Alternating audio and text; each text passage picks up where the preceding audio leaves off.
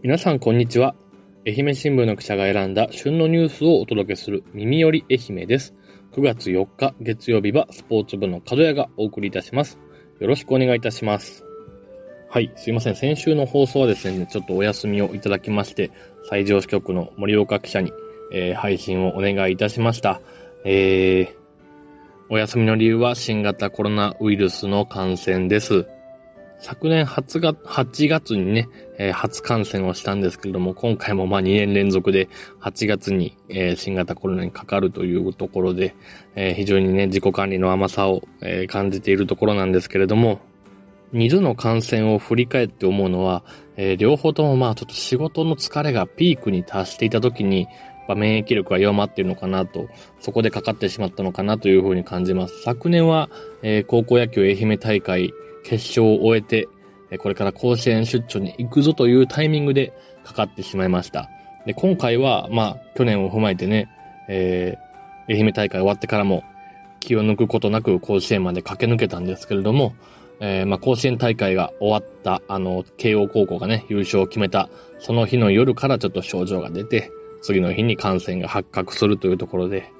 えーまあ、もしね、神様が休めと言っているんであれば、えコロナじゃないような休みのをね、与えてほしかったですけれども、まあ、しっかり5日間、6日間療養期間をいただきまして、復帰をしています。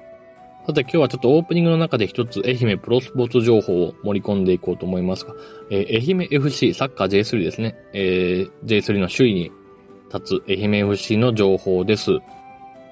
一つは、えー8月30日ですね、愛媛 FC は関西大学のミッドフィルダー谷岡正史のえー来シーズンの加入が内定したと発表しました。えー西予市出身、中学高校年代は愛媛 FC の育成組織でプレーをした谷岡選手。身長180センチ、体重73キロです。えー幼い頃から夢であるプロ選手のキャリアを地元でスタートできることをとても嬉しく思う。自分らしく楽しみながら頑張っていくというふうにコメントをしています。その一方ですね、8月31日、えー翌日ですね、えー愛媛 FC はユース出身のミッドフィルダー、ゆくとも翔也が、えーポルトガル一部リーグの FC ファマリカンに期限付き移籍すると発表しました。期間はポルトガルリーグの2023-24シーズンの終了まで。えー、ゆきとも選手は、えチャレンジ以外の選択肢はなかった。プロを目指す少年少女に夢を与えられたかなと思う。厳しい世界だが自分で全てを勝ち取りに行くというふうにコメントしました。ゆくとも選手は山口県出身で、今シーズン愛媛 FC U18 からトップチームに昇格。7試合に出場し1得点をマーク。6月にはアンダー19の日本代表としてフランスに遠征し4試合2得点を挙げる活躍を見せていました。ということで、愛媛ゆかりの選手がね、愛媛 FC に来シーズン入るというところと、愛媛 FC から18歳で羽ばたくゆくとも選手という、えー2つのね、ニュースが入っています。チームのね、J2 昇格争いというのもね、もちろん、えー注目なんですけれども、こうしたね、若い選手の動向、愛媛から羽ばたいた選手がこれからどう活躍するかっていうところにも楽しみがあるなというふうに感じました。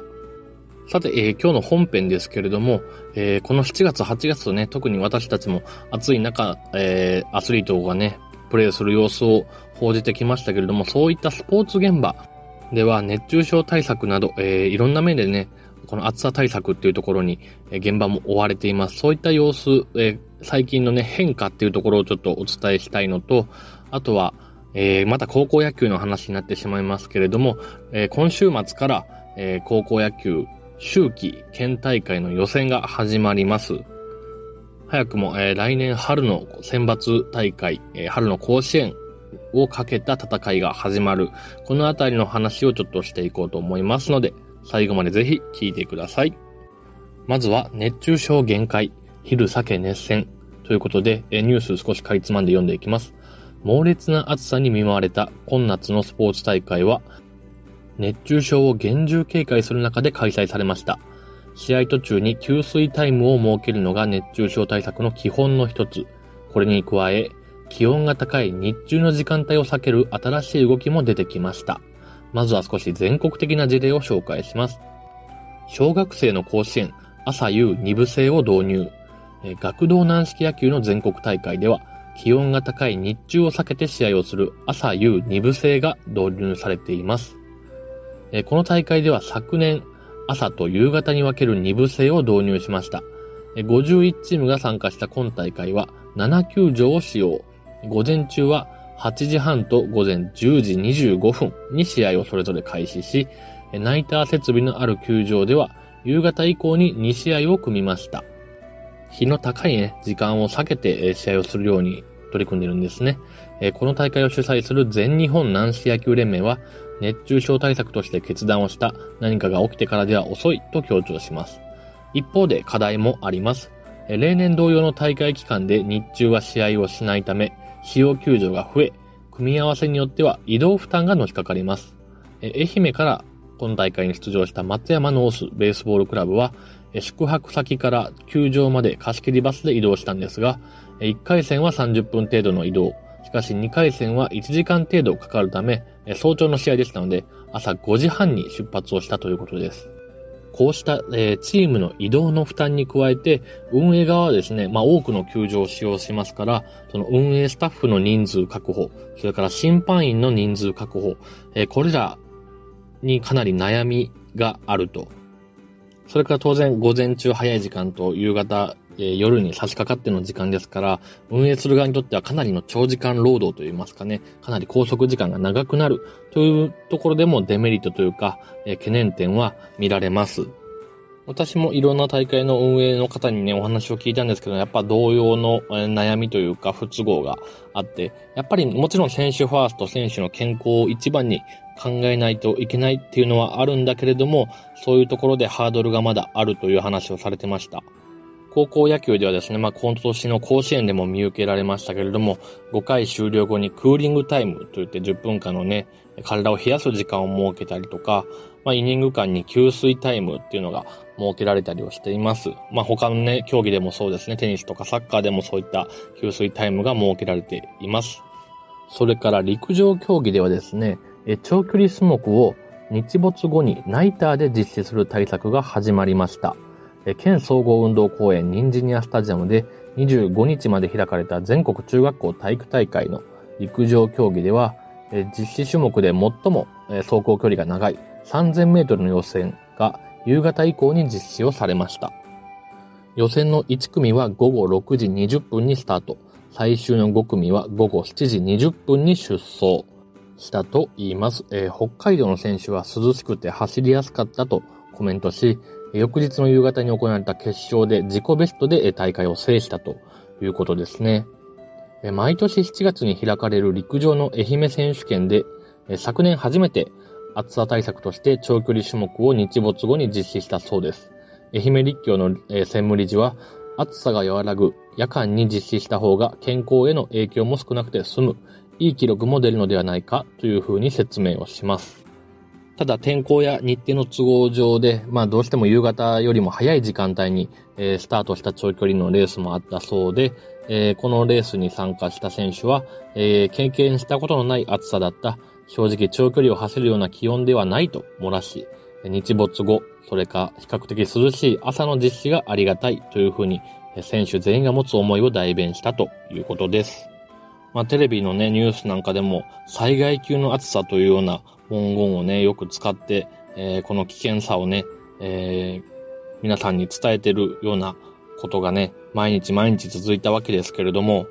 その一方でやっぱ7月、8月、えー、小中学生、高校生、まあ、夏休みというところで、こういった大きな大会、全国大会等が、えー、集中して開かれています。こうしたね、試合の時間帯をね、ずらす。それから、まあ、給水タイムをしっかり取るとかっていうところ、えー、まあいろんな競技で対策、取り組みが進んでいるわけですけれども、とにかくね、いろんなことに挑戦をして取り組んで、またそれを改善してっていうことを毎年毎年、えー、ステップを踏んでいかないと、えー、本当にね、選手の健康問題っていうところに、え直結してしまうので、先ほどね、何かあってからでは遅いという大会関係者の声もありましたけれども、こういうところにも我々もね、しっかり目を向けて、えできる対策、えでき、対応策っていうところを考えていかなければならないなというふうに思っています。続いては高校野球の話題です。県高野連は8月27日、秋季四国地区高校野球県大会予選の組み合わせ抽選会を開き、対戦カードを決めました。え東中南予の3地区に分けていた従来方式を改め、全地区をひとまとめにして実施します。48チームが出場し、16枠の本戦出場権を争います。予選方式の変更は近年の部員数減少で生じた各地区予選の参加校数と出場枠の不均衡を是正するためです。えまあ、平たく言いますと、え昨年ですと、え東洋は18チーム中6チームが県大会、中洋は19チーム中6チーム、南洋は11チーム中4チームが、え県大会に出場する、えその予選を、え行っていたんですけれども、南洋の方が比較的県大会に進みやすい。それから中洋はどうしても、え強豪私立校がひしめいているところもあって、この中洋地区予選で有力校が、え有力校同士がぶつかってね、県大会にすら進めない、えもう春の選抜甲子園が目指せないっていうような状況もあり、そのあたりのなんとかな不公平感を、まあ、公平性を高めるというところですね。あんまりあの優しく説明できてないかもしれませんが。そこで今回はま夏の大会と同じように全出場チームのキャプテンが抽選会場に集まって、えー、くじを引いて、えー、ベスト16が出揃うまでの山を決定しました。ベスト16が決まってからはもう一度抽選会をして、えー、最後決勝までの山を決めるんですけれども、この県大会出場16校を決める予選は、えー、先立ってありました東中南洋各地区の新人戦のそれぞれ4、上位4チーム、それから夏の甲子園に出場した川之江の、えー、計13チームがシードとなって、この予選で対戦することはないというような状況を作ったのであります。まあ、このあたりの大会方式はね、数年前から、えー、連盟であったりとか監督会の方でも、えー、議論をされてきたというふうには聞いてまして、まあ一つ、なんとかな、こういう形に落ち着いたというようなところで、えー、今年から始まるということです。またこのあたりはね、いろんな、えー、なんとかな、まあ毎年毎年大会を積み重ねながら、また、えー、不平等なところは是正していくというような形が取られていくんだと思います。県ではですね、えっ、ー、と、まあ、一発勝負のトーナメントだけじゃなくて、敗者復活戦を設けて、えー、まあ、ちゃんと力のあるところがまた上に、上に来れるようにっていうようなところに取り組んでいる都道府県とかもありますので、まあ、どういう形がいいのか、四国代表、えー、愛媛の代表としてね、四国大会に出るチーム、えー、四国代表として選抜甲子園に出るチームを選ぶ大会ですから、またね、夏とは違って新チーム、えー、スタートしたての大会ですから、まあ一発勝負じゃなくてね、えー、負けたチームも何度か公式戦を経験できるような形っていうところも、えー、模索をしていくべきなのかなというふうには個人的には思っています。で今大会の、まあ、県大会出場16校を選ぶ予選のちょっと注目カードだけ、まあ、全部は触れないんですけれども、えー、中予で新人大会シード権を得た聖カタリナ学園の山に、松山学院と松山中央の勝者が当たることになりました。これが一つ目の私の注目カード。それから、えー、今治西ですね。まあ、夏の準優勝校がシードの山に、松山清涼と新居浜東がぶつかる。まあ、この勝者が今治西と戦ってベスト16に県大会に出場するかというような組み合わせになっています。申し上げた通り、今治西は、えー、夏の準優勝校。松山清涼は、えー、夏のベスト4。それから、新居浜東はその松山清涼に負けて、まあ、3回戦敗退だったというところです。それから夏の甲子園に出場した川之江は愛媛大附属と松山北の勝者と戦って県大会出場権を争うという風になっています。またベスト16は、出揃った県大会の組み合わせが決まった時にはまた、え細かな、えチームの情報等もお示しできたらと思いますので楽しみにえ待っていただけたらと思います。はい、エンディングです。えー、ここまでね、ちょっとなかなかと話してきたので、コンパクトに、えー、撮りたいと思いますが、えー、土曜日からのバトンは、この秋やりたいことということで、まず一つ思いついたのが、まあ、秋だからというわけじゃないんですけれども、そろそろ髪型を変えたいなというふうに思ってます。私も小学生の頃、ちっちゃい頃はもうスポーツ狩りって言って、あの、床屋さんで切ってもらって、中高はもう坊主頭自分でバリカンで剃ってっていう風にやってて、まあ大学時代もいわゆる2ブロックみたいな、まあ短い、えー、髪型しかやったことがないので、そろそろね、あの、新しい角屋デビューをしたいなというふうに、まあ考えて何年も経つわけです。でも結局は、なんかどういう髪型がいいとか、えー、どういうのが今のトレンドだ、おしゃれだみたいなところも理解をしていないので、いつも通り、いつもの美容室に行って、いつも通りに切ってくださいっていうオーダーをもう7、8年続けてるところなんですね。それを、うん、この秋なんとか、えー、気分一新してみたいなというふうに思ってます。はい、どうでもいいですね。えー、それから一応この収録前にですね、ちょっと、えー、奥さんの方にもこの秋なんかやりたいことあるっていうふうにちょっと聞いてみたら、まあね、だいたい旅行とかね、言ってくれるかなと思ったら、あなたはダイエットですというふうに言われました。食欲の秋なんて言ってられないかもしれませんが、はい、頑張ろうと思います。皆さんはこの秋楽しみなことありますでしょうか？コメント欄などで教えてください。さて、明日の放送は、えー、火曜日担当、薬師陣くんと井上さん、ヤックルキャナコでございます。ここ2、3週間ね、あの、一人での放送が火曜日続いてるけど、明日は二人の声が聞こえるのかな？また、薬師陣くんは、えー、夏休み明けだと思うので、えー、まあ、この秋にやりたいこともそうですし、えー、この休み中何してたのかなんていうことも、えー、お二人にお聞きできたらなと思います。では皆さん、今日も最後までお聞きをいただきありがとうございました。また明日も聞いてください。さようなら。